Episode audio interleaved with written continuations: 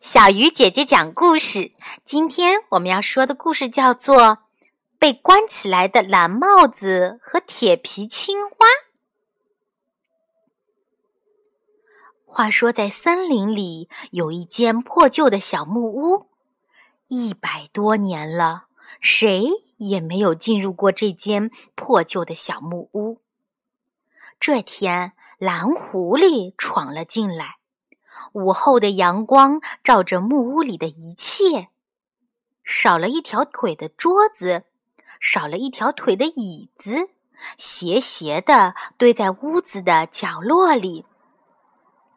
蓝狐狸搬开桌子和椅子，发现一个通往地下的神秘洞口。顺着洞口走下去，是光线昏暗的地窖。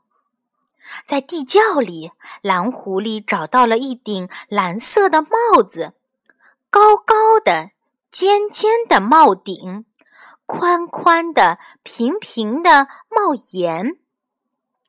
啊，一顶漂亮的帽子！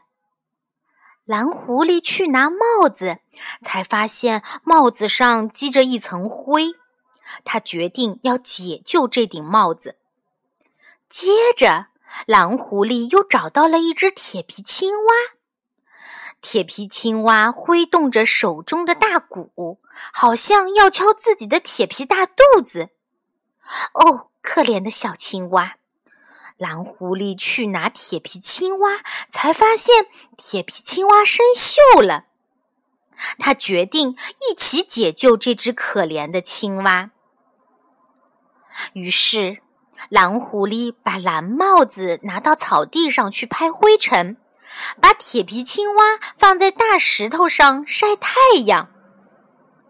不一会儿，草地上的蓝帽子开始散发着灰尘，而且灰尘越来越多，整个草地都被灰尘笼罩了。原来，这是一顶制造灰尘的蓝帽子。而铁皮青蛙在大石头上晒了一会儿太阳，就像摇滚歌手一样晃动着身体，开始敲打自己的肚皮，发出难听的、没有规律的声音。铁皮青蛙的演奏再也停不下来了。